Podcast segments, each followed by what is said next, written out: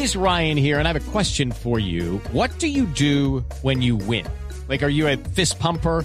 A woohooer, a hand clapper, a high fiver. I kind of like the high five, but if you want to hone in on those winning moves, check out Chumba Casino. At ChumbaCasino.com, choose from hundreds of social casino style games for your chance to redeem serious cash prizes. There are new game releases weekly, plus free daily bonuses. So don't wait. Start having the most fun ever at ChumbaCasino.com. No purchase necessary. BGW. Void were prohibited by law. See terms and conditions. 18 plus. Los personajes, las historias, las anécdotas, las confesiones, las noticias, todos los temas puestos sobre la mesa. Aquí comienza Mesa Blue en Blue Radio y BlueRadio.com, la nueva alternativa. Tengan ustedes muy buenas tardes. Bienvenidos a Mesa Blue. Saludamos a los cientos, miles de oyentes a lo largo y ancho del país. Por supuesto, a todos los que hoy domingo nos acompañan a través de BlueRadio.com y de las aplicaciones en sus teléfonos inteligentes. Don Ricardo González, muy buenas tardes. Hola, don Felipe Zuleta, muy buenas tardes a usted, a toda esa audiencia que nos sigue hasta ahora en Mesa Blue. Bueno, hoy vamos a hablar de la visión que tiene una persona que trabaja en Colombia, que no se va a quedar en Colombia, pero que trabaja con la realidad del país. Es, es, es muy interesante. Tenemos invitado a Natalio Cosoy. Natalio es periodista, comunicador social, trabajó durante muchos años en el grupo El Clarín de Buenos Aires, en canales de televisión en Buenos Aires, y desde hace más o menos 14, 15 meses es el corresponsal de la BBC en Colombia. Mm, por supuesto, colega. Pero Natalio ha hecho unas crónicas maravillosas, una serie de crónicas y de reportajes maravillosos para la BBC, porque tiene una visión muy diferente de la que tenemos con los colombianos y que por supuesto pues vamos a compartirla con el Natalio. Bienvenido a Mesa Blue. Hola, muchas gracias, muchas gracias por recibirme aquí y con ganas de, conversar de estos temas. Bueno, ¿cuál? Y es la pregunta pues de sacada así de la nada.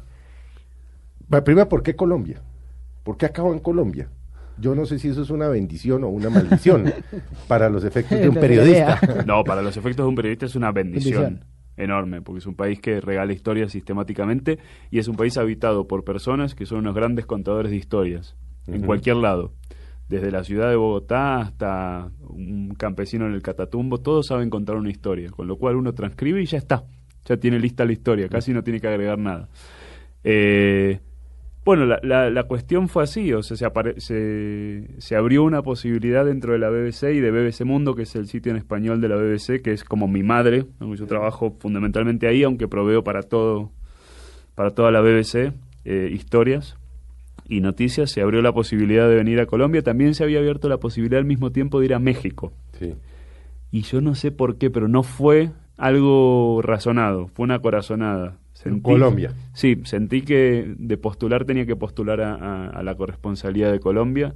Lo dudé un poco, pero había algo que me decía Colombia y creo que no me equivoqué. ¿Pero había venido antes a Colombia? No, no conocía el país. ¿Y qué, qué visión tenía? O sea, para usted que era Colombia desde, desde Argentina o desde el eh, Reino Unido donde estaba antes, ¿qué, ¿qué referentes tenía? La verdad que los referentes eran mis compañeros y amigos en Londres. Yo estuve como nueve años en Londres antes de venir acá y el conjunto de gente que trabajamos en la redacción de BBC Mundo es, es como un crisol de latinoamericanos y españoles y hay bastante, bastante colombianos. Entonces había algunos dulcecitos colombianos que venían cuando volvían de viaje, eh, la música, historias de, bueno, algo de fútbol, eh, el, 5 a 0. Bueno, eso no vamos a hablar. Eh, las bromas, creo que sabía más de Colombia que el argentino promedio, pero sabía muy, muy poco y es algo que me terminé de dar cuenta cuando llegué acá y a medida que avanzó el tiempo. Hay una colega eh, que trabaja para el Economist y el Guardian que se llama Sibila Brosinski, que no sé si la conocen, que tiene una frase muy buena que creo que se la contaron a ella, que es cuando uno llega a Colombia, en la primera semana como corresponsal o como reportero, siente que puede escribir un libro de Colombia. Al mes se siente en condiciones de escribir por ahí un ensayito. Sí y al año ya no sabe. Sí. Pero eso es por qué, por lo que, por todo, por, por la cantidad de cosas que pasan. Porque uno va comprendiendo la complejidad. Mm. Entonces le da muchísimo más miedo asegurar cosas. Porque sabe que las cosas no son tan simples. Pues creo que pasa en cualquier lado, pero Colombia es particularmente complejo y las cosas no, no son siempre como parecen. De hecho, no suelen ser nunca no, como no, no parecen. son como parecen. Por ejemplo, digamos, de cuando llegó hace 15 meses a hoy, ¿qué, le, ¿qué ha cambiado de la percepción? Es decir, usted llega y decía, Bogotá es una ciudad llena de, de huecos, no sé, ¿algo le ha cambiado de percepción de lo que llegó a, a hoy? Una cuestión que me parece que, que cuando uno llega a Bogotá y se sorprende con una ciudad bastante más sofisticada de la que por ahí podía imaginar, eh, no comprende que el país sigue siendo un país profundamente desigual y con profundas dife- diferencias entre las grandes ciudades Mm. y las zonas rurales. Y eso por, por viajar bastante, tuve la suerte de poder viajar bastante en tan poco tiempo, eh, se empieza a ver incluso dentro de la misma ciudad, ¿no? Me, me ha tocado visitar zonas de la ciudad con muchísimas más dificultades y sí siento que mi punto de referencia, si quieren, en América Latina no deja de ser Argentina, que es el país donde crecí y viví 30 años.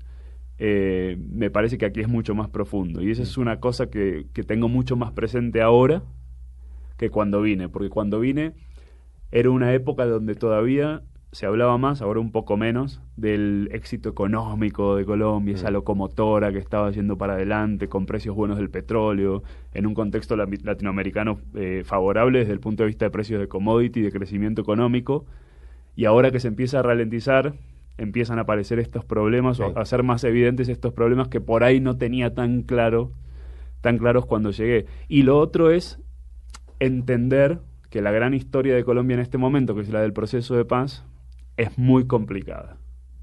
No es tan fácil como uno le gustaría creer desde una redacción en Londres o en Nueva York o en cualquier Sí. otro país que no sea Colombia misma. Pero ¿por qué la ve usted tan complicada? Siendo complicada.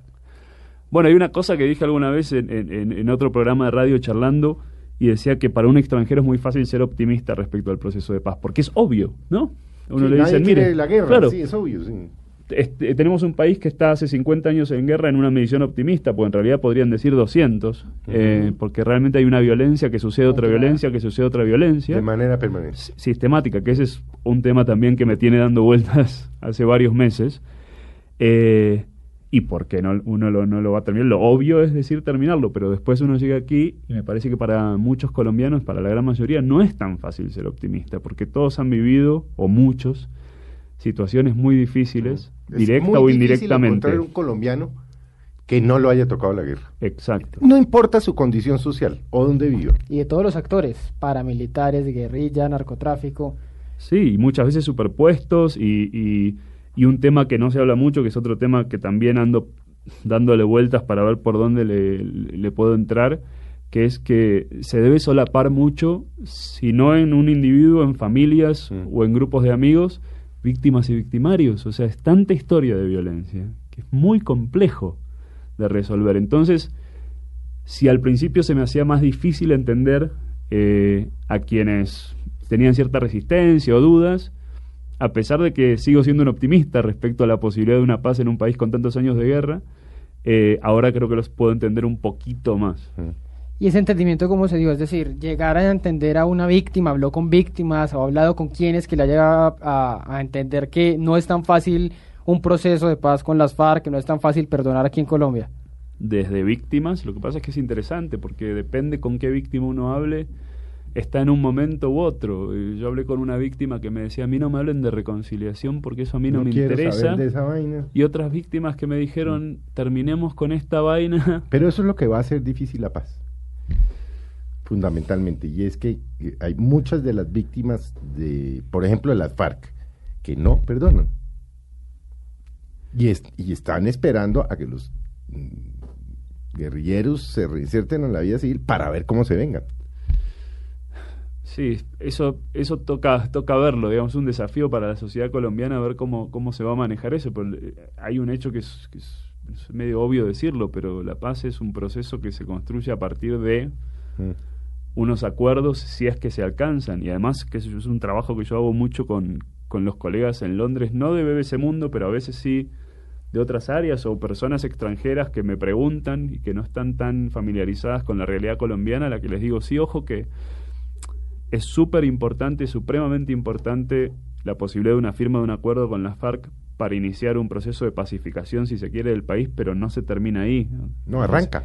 El ELN sigue activo. No, y, la, y una vez firmada la paz con las FARC si se logra, lo difícil no es firmar con las paz, es lo que sigue después de la firma, son los acuerdos. Claro, la implementación de los acuerdos, Sí, pero además digo, hay otros actores que todavía no están eh, en un acuerdo y están bastante lejos, me parece, de un acuerdo en este momento con el gobierno. Es el caso del ELN. Sí, Y no- ahora No va para ningún lado. acabamos de ver una, casi podríamos decir, declaración de guerra a las que eran la- las BACRIM, que ahora fueron rebautizadas como Sí. eh, organizaciones, eh, Sí, grupos armados organizados, Sí. que les da otro estatuto y le permite al Estado atacarlos de otra forma con muchísima más violencia. Bueno, eso mm, eh, al, al menos en un principio posiblemente genere más violencia en las regiones donde operan estos grupos. Sí. Entonces, otra vez. Usted tiene, me imagino, como tenemos todos esto, usted tiene un editor en Londres, un jefe inmediato. Sí. ¿Qué le dice? Bueno, tengo más Cuando de usted- uno. Bueno, cuando usted habla con ellos, le dice, escríbame sobre tal esto, búsqueme tal cosa. Como siempre le han dicho a uno los jefes cuando uno ha sido periodista. Eh, ¿qué, qué le dicen? O sea, que le dicen, busque tal otra, haga tal otra. Porque debe ser, imagino que debe ser para ellos muy difícil entender. Pues cogen las noticias y dicen, Colombia está pasando esto, está pasando esto, está pasando esto, está pasando... No, porque pasan muchas cosas. Bueno, tengo la ventaja de que uno de mis jefes eh, es colombiano, entonces entiende muy bien el país. Y algunos de los editores intermedios también son colombianos o son colegas latinoamericanos que hace mucho que vienen siguiendo la situación. Eso es en el caso de BBC Mundo. En el caso de BBC en inglés es más complejo y en realidad el foco está más puesto en, en hitos más grandes de los procesos que va viviendo el país o en historias humanas muy poderosas. Una historia que llamó muchísimo la atención a todos el año pasado fue la de la muchacha en Chocó, no sé si se acuerdan, creo que tenía 18, 19 años, iba en un vuelo, ella, el piloto y su bebé, que Ah, no tenía ni un año. Marianela se llama. Marianela, Marianela, el caso de. Marianela. Me- No me acordaba el nombre, Marianela. Eso Mm. fue, wow. O sea, todo el mundo quería varios días en, la- en medio de la selva. Sí, pasó creo que cinco días, Sí. ¿no? Una cosa así hasta que la ¿Y rescataron. cómo, cómo era contar, vender esa historia a No, eso se vendía a- sola, a me llamaban para pedírmela. O sea, apenas vieron, o sea, si no llegué a avisar yo, a veces llego a avisar yo antes, a veces lo ven por otro lado antes y inmediatamente me la piden, porque esa es una historia muy poderosa, pues es una historia humana. ¿Y se pudo hablar con ella? Con ella no, y fue, fue así, yo hablé con el hermano. Sí.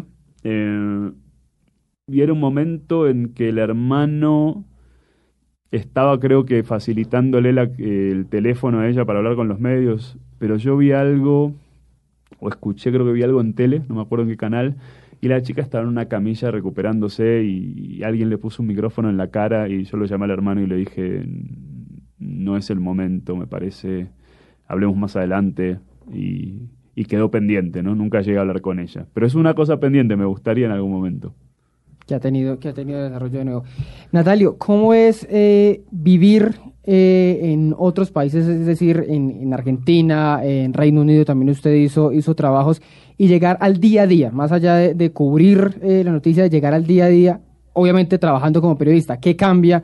Obviamente hay miedos, obviamente hay, eh, no sé si restricciones, autocensuras, ¿qué ha cambiado en, en la en la forma de ejercerlo, de ejercer no, el periodismo? No, al revés, creo que da muchísimo más libertad, porque en realidad, si uno se pone a pensar, en, en, por ejemplo, en Londres, ¿no? uno eh, trabaja en una redacción y la historia está lejos. ¿no? Todas las historias que uno cuenta suelen estar lejos, a menos que sea una de Londres. Sí. Con lo cual, el acceso que tiene a uno al- al- a la narrativa y a las versiones y a las fuentes es muy restringido. Con lo cual, diría que me da muchísima más libertad de estar acá, accediendo a las fuentes en forma directa y a la historia y a los lugares y a los personajes, que, que estar allá en ese sentido. Felipe le decía lo del miedo porque el miedo Natalio lo, lo que- describía de otra forma, ¿no? tra- trajo hace que unos, no me acuerdo, Natalio, tres o cuatro meses una crónica maravillosa de que usted le decían que Colombia, que era insegurísimo, que, le, que venía con mucho miedo y descubrió que el miedo que le producía a Colombia Era otro. no era el miedo que nos produce a los demás, y es el robo, el atraco, la guerrilla, la- no. ¿Cuál es el miedo que usted le, que lo que usted lo empanicó de Colombia? No, mi creo que mi primer eh, contacto con el miedo tiene que haber sido algún viaje. Eso en es, una crónica de, de- de- de tránsito. Un viaje en, un, en taxi, en un zapatico, Sí. eh, con lluvia, por la circunvalar de Bogotá, eh, tratando de hacerle entender al señor que no estábamos corriendo una carrera con nadie, que yo iba bien, Sí. que no estaba apurado. Eso me dio bastante miedo, la verdad, y todavía me da miedo y a veces, a veces le digo a, a quien maneja si voy en taxi, es que yo no soy de aquí, debe ser que no estoy acostumbrado, Sí, sí, sí. podrá ir un poquito más despacio. Sí, sí, y sí. a veces me funciona. Y otra fue también de, de tránsito, que creo que es lo que me da más miedo, y ¿sabe qué? Es relevante porque en general en los países de las causas de muerte no vinculadas con salud, como problemas cardíacos o cáncer, que suelen ser las cifras más Es altas, tránsito. suelen ser los accidentes de tránsito las, las primeras causas de muerte y lesión. Eh, acá bastante más de lesión que otra cosa porque las velocidades son bajas. Entonces los accidentes no son tan terribles cuando son. Mm. Pero bueno, a ver, en motocicletas, cuando uno anda por la calle, creo que todos los días puede ver a alguien en el piso. Es tremendo. Y otra, otra vez que fue, que fue, me dio bastante miedo, estaba al volante yo y fue un viaje. ¿Ya se atrevió a manejar acá? Sí, sí, al principio, muy al principio dije, a mí me gusta, como a mí me gusta manejar, dije, tengo, hay que manejar para entender. Ya no. No, sí, si puedo lo hago, pero fue un viaje a, a Villa de Leiva, que Mm. me habían recomendado mucho visitar, que es muy bonito. Eh, entonces fui vía Tunja a la Sí. ida y volví por el otro lado a la vuelta, por eh, la Catedral de Sal Sí, por de. Zipacarí, Por- sí, sí, de Zipaquirá, perdón. sí, por Nemocón se vino. Sí. Por Chiquinquirá, por el lado largo. Exacto, por el lado largo para probar, para ver. Y la vuelta era Jueves Santo. La ida no, pero la vuelta era Jueves Santo. Todo Bogotá venía de frente. O sea, sí. Más millones de bicicletas, ¿no? Porque el ciclismo era es mucho más amado de lo que yo pensaba. Es una locura total. Mm. Todo el mundo salió con la bicicleta, más tractomulas que se me venían de frente. Fue una locura. Yo decía, no, no. Dejo el carro acá y sigo caminando. O sea, de verdad me dio O miedo. sea, azaroso. sí, Le pareció azaroso. sí. Y pero ya se acostumbró. Más o menos, no, no me termino de acostumbrar. Discuto, creo, sí, no, me, peleo con, con amigos y todo, digo, no, pero así no se puede manejar, esto es una barbaridad. ¿Cómo, per- cómo, eh, en, en- en su círculo de amigos que haya hecho eso, cómo percibe que somos los colombianos? Uy, todos son muy diferentes, Mm. es que es muy diferente el... No, pero digamos usted que vive en Bogotá, por ejemplo. Eh, claro, en Bogotá, bueno, lo primero que me llamó la atención viniendo de Londres es como la calidez, ¿no? Porque acostumbrado a la vida allá, pero eso es algo que hay en América Latina en general. Ahora, el contraste con Argentina, por ejemplo, es la amabilidad, ¿no? La gente es mucho más amable. Pero la contracara de la amabilidad es la dificultad para decir algunas cosas de frente. Por ejemplo, el no. Somos francos. Cuesta a veces que a uno le digan, no, o sea que no. No, no puede. O sea, el colombiano no, es- no lo percibe usted como frentero.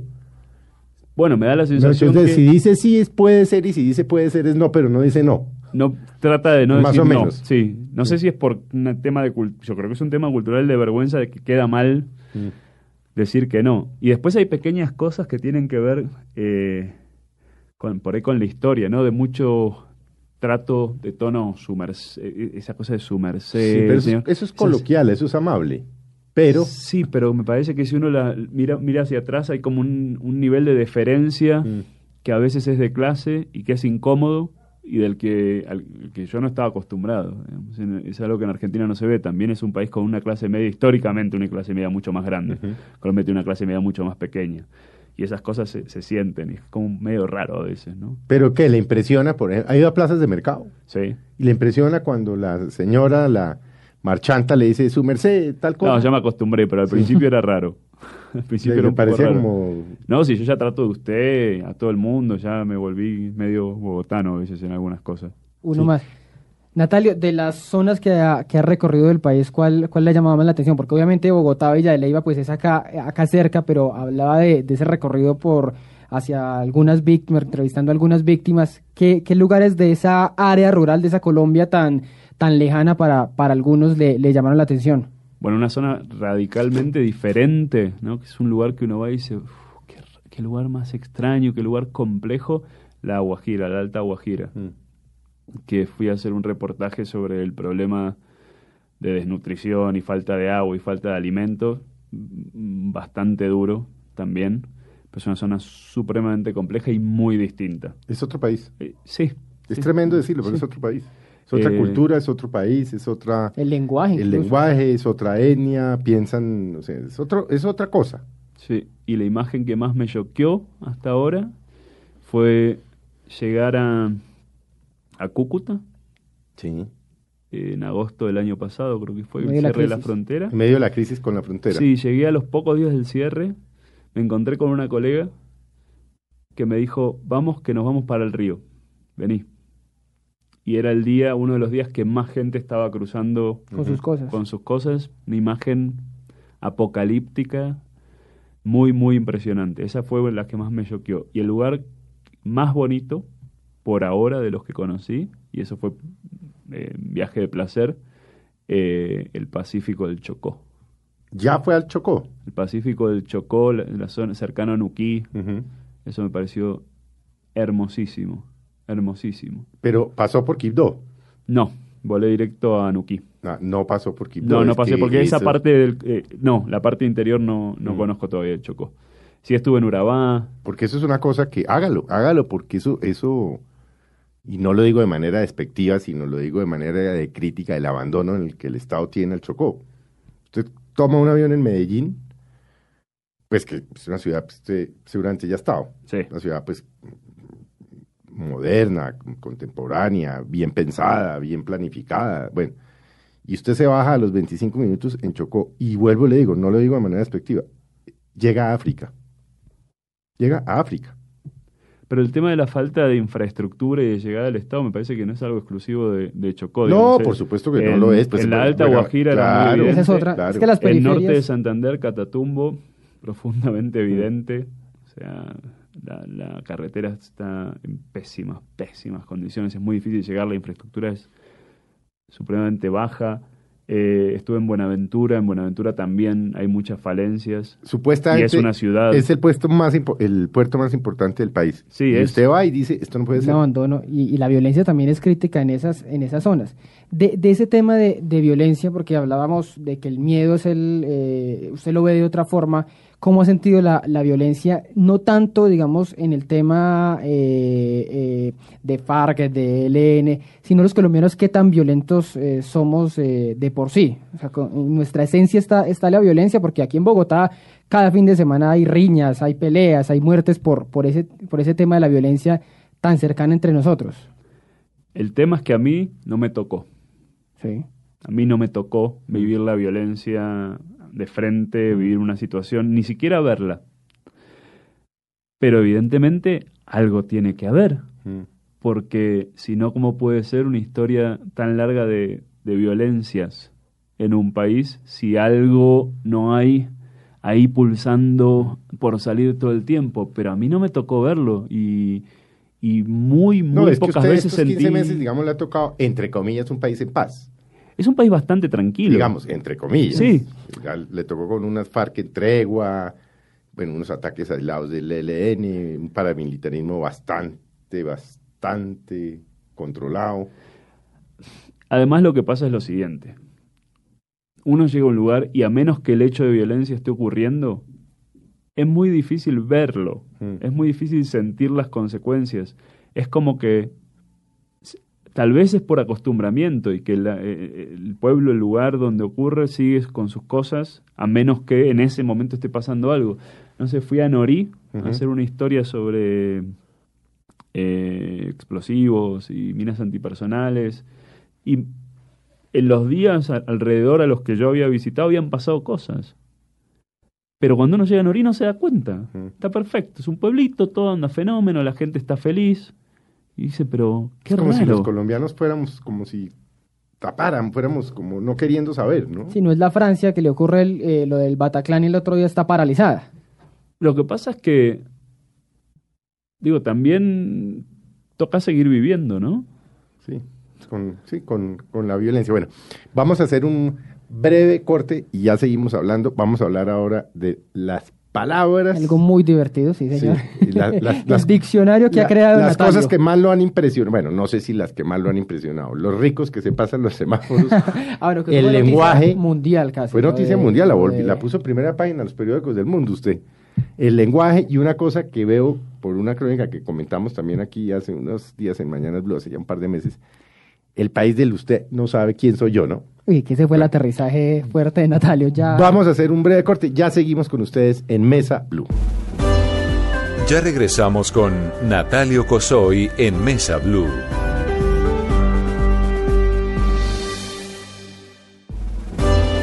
Continuamos con Natalio Cosoy en Mesa Blue. Seguimos en esta tarde de domingo en Mesa Blue con Natalio Cosoy, es el corresponsal de la BBC en Colombia. Hemos hablado ya de todo el tema del proceso de paz que es obvio para un corresponsal que está recién llegado a Colombia, que es lo que nos toca más, pero también de lo que más le ha sorprendido, Felipe. Pero divertámonos un poquito en, este, en esto que queda de, de Mesa Blue esta tarde con lo que ha construido y con lo que se ha encontrado Natalio de las palabras de los colombianos. ¿No? Por ejemplo, Vale. cuando, por ejemplo, cuando usted llegó y le hablaron de berraco, que es expresión que nosotros utilizamos para todo. Claro, y el primer problema con eso es, ¿y eso cómo se escribirá? Sí, todavía tenemos la Que hay un debate, con- ¿no? Hay un debate todavía si es con V o con B, Y también depende de la región. eh, ¿no? Pero la primera vez que usted oyó, ¿en qué contexto se acuerda que oyó la palabra berraco? ¿Este tipo es un berraco o estoy berraco? Esa creo que voy a ser honesto, esa creo que me, esa creo que me la enseñó algún, algún amigo en Londres todavía. Pero otras, ¿ya se amañó? Ya se amañó. ¿Ya Eso, se por amañó? ejemplo. ¿Se qué? ¿Se amañó? ¿Qué qué? No, si ya está, eh, está, está cómodo. Además se lo preguntan a uno. se conjuga, está tiempo. amañado. Sí, sí, sí, Sí. Ahora ya, ya estoy amañado, ya estoy bien, ya entiendo lo que es. Eh, ¿Y, y qué, qué- cómo reacciona uno cuando oye una palabra que no entiende en su propio idioma? Eh, sí, es un poco complejo. Igual pasa más, creo que me pasa menos acá, ¿no? Bogotá es un poquito más fácil Que en la, que en la provincia. que en el Caribe. Uy, Sí. sí. en la costa. Ahí sí que tengo ahí algún, algún que otro amigo o amiga costeños que es como, uy, o sea que no lo estoy entendiendo. Pero, ¿cómo- ¿por qué no entiende? Como que, Porque usa muchísimas expresiones, es el más Sí. colorido, creo que es el más colorido de todos los hablares de Colombia, sí, me cada- parece. no, pues cada zona tiene unas, pero, pero por ejemplo, ¿qué le pasó en la costa? Que usted dijo, "Mm, No, entendí". no, ni, ni me sale. De verdad son palabras tan originales, tan poco comunes que ni me salen. Ah, y la otra palabra, Como por ejemplo que ese man es una monda. esa me la sí, me la explicó, pero Sí. tiene más acepciones que, es que debe ser la palabra con más acepciones No, del el monda planeta. tiene un juego de excepciones. Por eso, sí, Claro. sí, es complicadísimo. Sí, es complicadísimo, es como berraco, es complicadísimo. Bueno, y después tengo que confesar una ignorancia, ¿no? Cuando eh, escuchando el himno, ¿no? Que uno lo escucha a las 6 de la mañana, a las 6 de la tarde todos los días, Sí. escuchando las radios, eh, tuve inmarcesible, era una palabra que yo no, no manejaba, y eso no es una palabra colombiana, eso es una palabra del español. O gloria inmarcesible, Sí. no entendía muy bien. No, que era inmarcesible. Pero usted, ha que usted se ha tomado el trabajo de leerse o de, bueno, escuchar, no sé, porque yo no sé si debe haber versiones, pero de leerse todo el himno nacional de Colombia. No, no sé ni la versión completa del argentino, que son Bueno, 10.000 le estrofas, aseguro que queda loco. Porque no lo entendemos ni No, nosotros. unas terce- O sea, de independencia grita para abajo, uno ya queda perdido. No, Hasta que ahí. la. Virgen, sus cabellos, Eh, ¿Cómo es que es? no, No, es en agonía. tío, los Eso, colombianos o sea, no- hágase no podemos. para una crónica. Trate de explicar el himno nacional de Colombia. Ah, le compro la idea.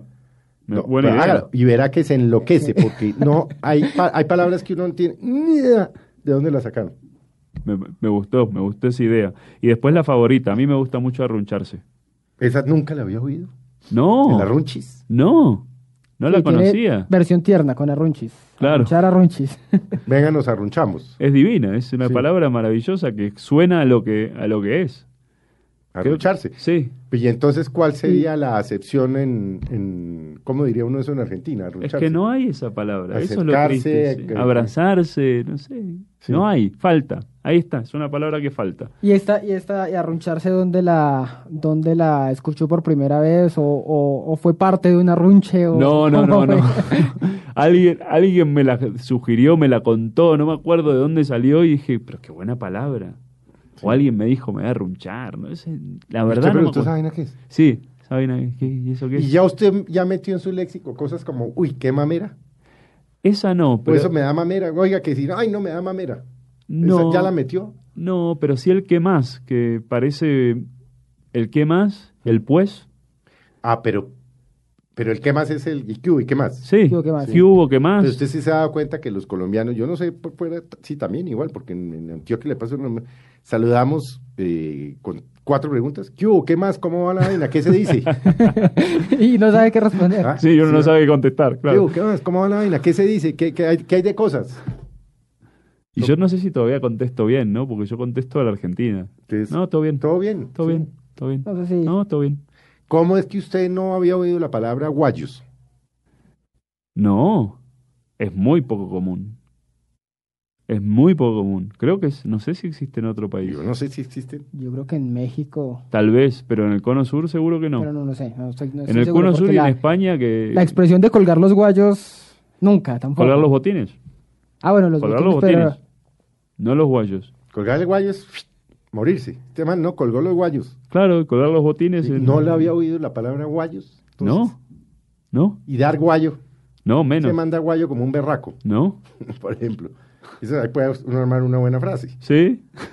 ¿no? Dar guayo como un berraco. A ver, ¿quién le, ¿cómo ¿Quién explica usted eso? ¿Quién le da pata? Me da para otra crónica. No. Pero venga, y ya se familiarizó con él. Es que veo que a usted le impresionaron palabras. Ama- amañarse, pues. Sí, esa. Sé, sí. Amañarse, arruncharse. Bacano. Sí. Ya tiene claro que es un bacano. Sí. Ustedes, muchachos. Un berraco. Bacanes. Camellar. Camellar me parece genial. Voy a camellar. Sí. No, voy a camellar. ¿Qué Ustedes dicen labura- laborar. Laburar. Laburar, Pero eso, es es, que- ese es un- esa es una herencia del italiano. Sí. Es que en Argentina todo está muy heredado del italiano. En el, Pero en ya, el por ejemplo, idioma. le dijeron, uy, hermano, llámeme más tarde que estoy encamellado. Sí. Ya eso ya sí, se la dijeron. Sí, sí, sí, sí. Vea que palabras, Ricardo, que uno toma, pues, como pues, las de uno. No, y normales, del día a día. Las de uno. Me sorprende, por ejemplo, que usted, entre las palabras que lo sorprendieron en Colombia, que lo atacaron, ¿no? Caneca. Sí, rarísimo. Porque además eso ahí sufrí, ¿no? Porque me tocó sufrir. Vieron que uno a veces sufre con las palabras cuando no, No, las- claro, cuando no maneja la cultura. pero, pero en el momento debe ser difícil. Eh, ¿Dónde puedo tirar acá el un tachito de basura? Y la cara de la expresión de sorpresa del otro lado de la señora o el señor al que le estaba preguntando que no sabía que, de qué cuerno les estaba hablando. Un tacho de basura, sí. claro, no, hasta que al final la caneca, ¿la qué? la caneca. Ah, y ahora ya estoy bien. ¿Y ya le dio guayabo? También. Pero mire la cantidad de palabras que lo sorprendieron. Por ejemplo, a mí me, a mí me sorprende cuando leí esta lista la palabra cicla. Que me parece una gran palabra. Hermosa. Se ha perdido porque ahora todos hablamos de bici, La bici, No. sí. pero se ha perdido Sí. la palabra cicla. Un montón de gente me habló de cicla. Claro que hice una cicla. nota, hice una nota sobre ciclismo y Sí. entonces terminé hablando con muchos ciclistas Sí. viejos. Ellos, ellos sí hablan de, sí los viejos cicla. hablamos de cicla. Sí, Los, los nuevos, los milenios dicen la bici. pero es buena la palabra cicla. Eh, Y la otra que me gusta mucho es vereda. Tampoco.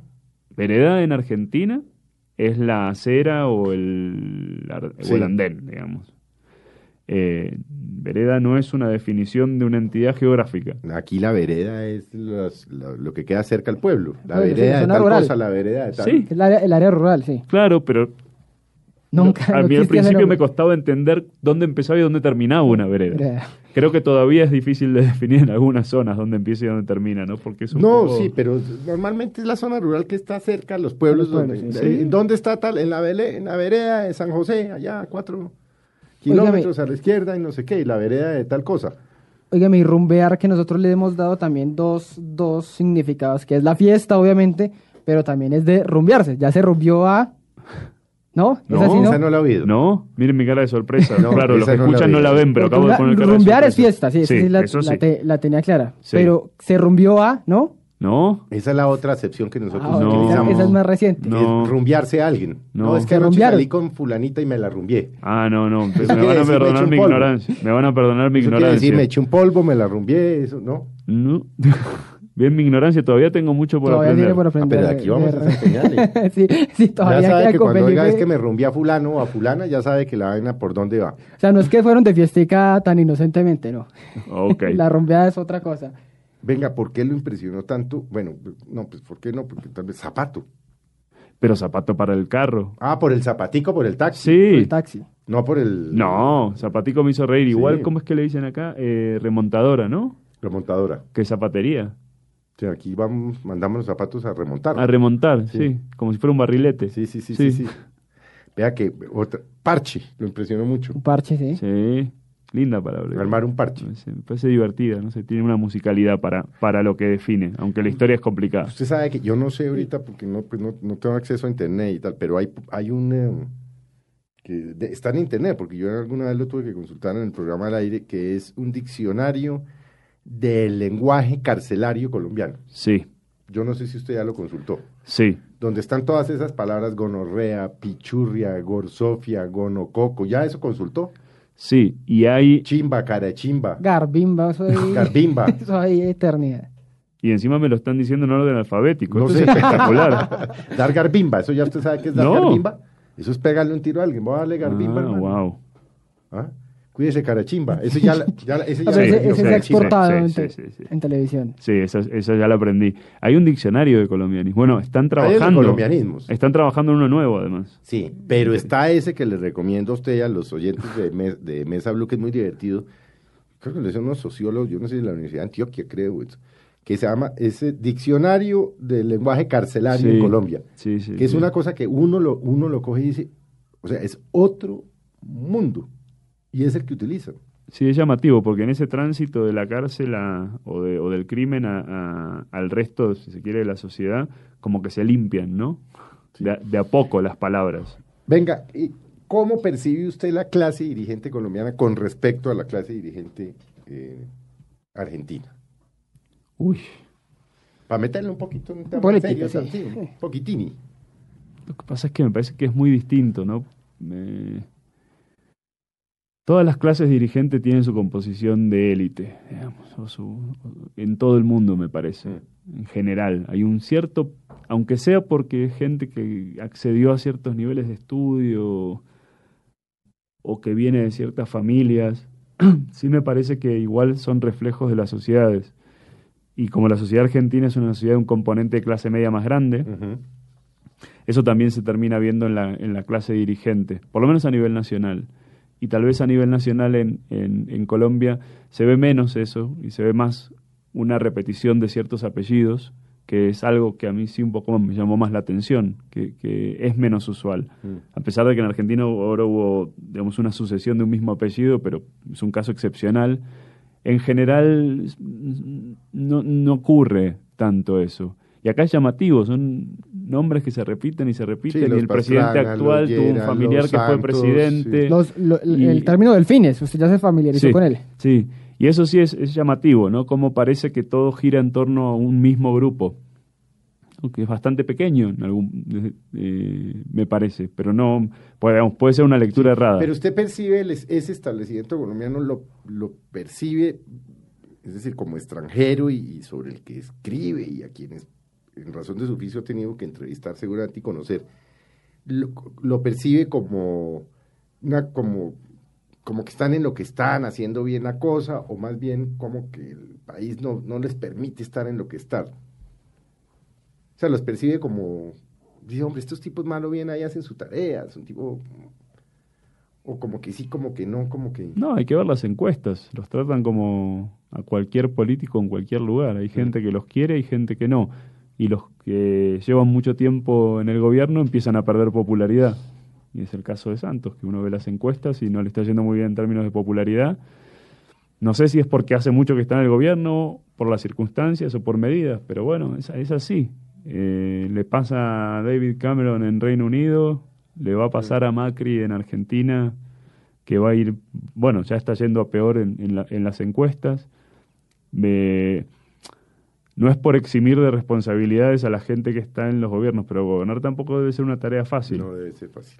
Pero antes de, de- de ir con otra cosa, una cosa más sobre, sobre los dirigentes. La percepción es que eh, son mucho más corruptos en Colombia o esa, o esa percepción es, es normal, porque aquí se roban la plata de los niños, se roban la plata de las carreteras, se roban la plata de, de bueno, de la educación. Esa, esa percepción de esas noticias que nos bombardean todos los días, ¿para usted ha sido normal o, o es parte también de la, de la sorpresa que se ha llevado de Colombia? Miren, en general los funcionarios con los que me tuve que cruzar y con los que tuve que hablar, en general me dieron la sensación de ser bastante profesionales. Eh, sobre honestidad o ne- o deshonestidad, de verdad, se lo dejo a la justicia. Pero en términos de, de formación, capacidad, me dio la sensación, con, diría la gran mayoría, eh, que era gente bastante formada y bastante preparada, por lo menos a, lo- eh, a nivel nacional, que es con los que tuve más contacto. ¿no? Eh, eso sí me llamó bastante la atención y de forma positiva. No sé después en términos de resultados cómo redunda eso, porque también está el, el juego político eh, y eso influye mucho en cómo, en cómo se implementan decisiones y políticas. Pero tuve esa percepción. Natalio, hablemos de la, de la crónica, que esa es mucho más reciente, eh, la historia de, de, Luis Carlos Sarmiento y el parqueadero eh, y la intromisión de sus escoltas en, en, vía pública de Bogotá, que se volvió por cuenta de que BBC Mundo es citado en, pues, en todos los países de, de, de, Latinoamérica, se volvió noticia mundial. ¿Cómo fue contar eso de un magnate que se cree que su caravana puede ser igual a la del presidente? Bueno, lo primero que eh, me gustaría decir es que muchos medios de acá lo levantaron, ¿no? Porque en el, cuando, cuando estaba, se estaba hablando del tema, mucha gente creo que dijo, no, porque acá ningún medio se atreve a, a, a decir nada de un magnate, de un poderoso del país, y hubo muchísimos medios de aquí que, que dieron la noticia. Sí, nos metimos en el tema. ¿no? Sí, nobleza obliga. A ver, no es que los medios de aquí no se metieron. Ca casi todos, de una forma u otra, hablaron del tema. Lo otro interesante es un funcionario, un funcionario público que sale y lo dice, uh -huh. eh, Mejía, ¿no? Que sí, salió públicamente de seguridad, de, seguridad de, seguridad, de, Bogotá. se indignó. Sí, se indignó, lo dijo, lo llamó, contó que lo llamó, lo hizo público. También me pareció interesante. No sé si es para, digamos, darle demasiada entidad o jerarquía, pero sí me pareció interesante. Eh, yo lo llamé, le pregunté, hablé con él, me dijo que, que estaba así, que le había parecido molesto, que no era la primera vez que lo veía y también me dijo otra cosa importante. No, era, no es el único, son muchos, mm. muchos, muchos. Y que él también quería referirse a todos los que hacen eso, todos los esquemas de seguridad de gente que cree que puede hacer cosas que para los demás están vedadas. Eh, no sé si cambió algo a partir de, de, entonces. Tengo entendido que él habló con la gente de seguridad no, de Sarmiento y que dijeron que iban a tomar alguna medida, que iban a tomar medidas. En el caso de Sarmiento sí. cambió el tema. O sea, sé que la respuesta que le dieron es que iban a tomar medidas. Primero en medio salió otra cosa, pero cuando hablé con él me dijo que sí, que la respuesta que le dieron es que iban a tomar medidas. Pero bueno, igual es una situación que tiene que ver con, con que sí, que en este país sí hay, eh, hay, hay una distancia muy grande y hay una inequidad muy grande y hay sectores que son muchísimo más poderosos y muchísimo más ricos que, que el la gran mayoría de la sociedad y eso seguramente genera diferencias que son muy difíciles de, de, de borrar. ¿Le ha impresionado? ¿Ha visto esquemas de seguridad? Sí. Un extranjero que ve esa cosa. Ah, bueno, lo primero que me... Cinco, seis, siete camionetas, no, sé, ¿no le impresiona mucho? Lo primero que me choqueó viniendo de, de Londres, donde la policía no va armada, excepto en muy contadas ocasiones y son unidades especiales, es ver armado a todo Dios, ¿no? Desde un guardia de seguridad con un arma larga, de una empresa de seguridad privada, mm. eh, bueno, la policía militarizada de verde y con, mm. con armas largas eh, y cascos, digamos, vestido como un militar eh, por toda la ciudad, perros para explosivos, mm. perros para seguridad.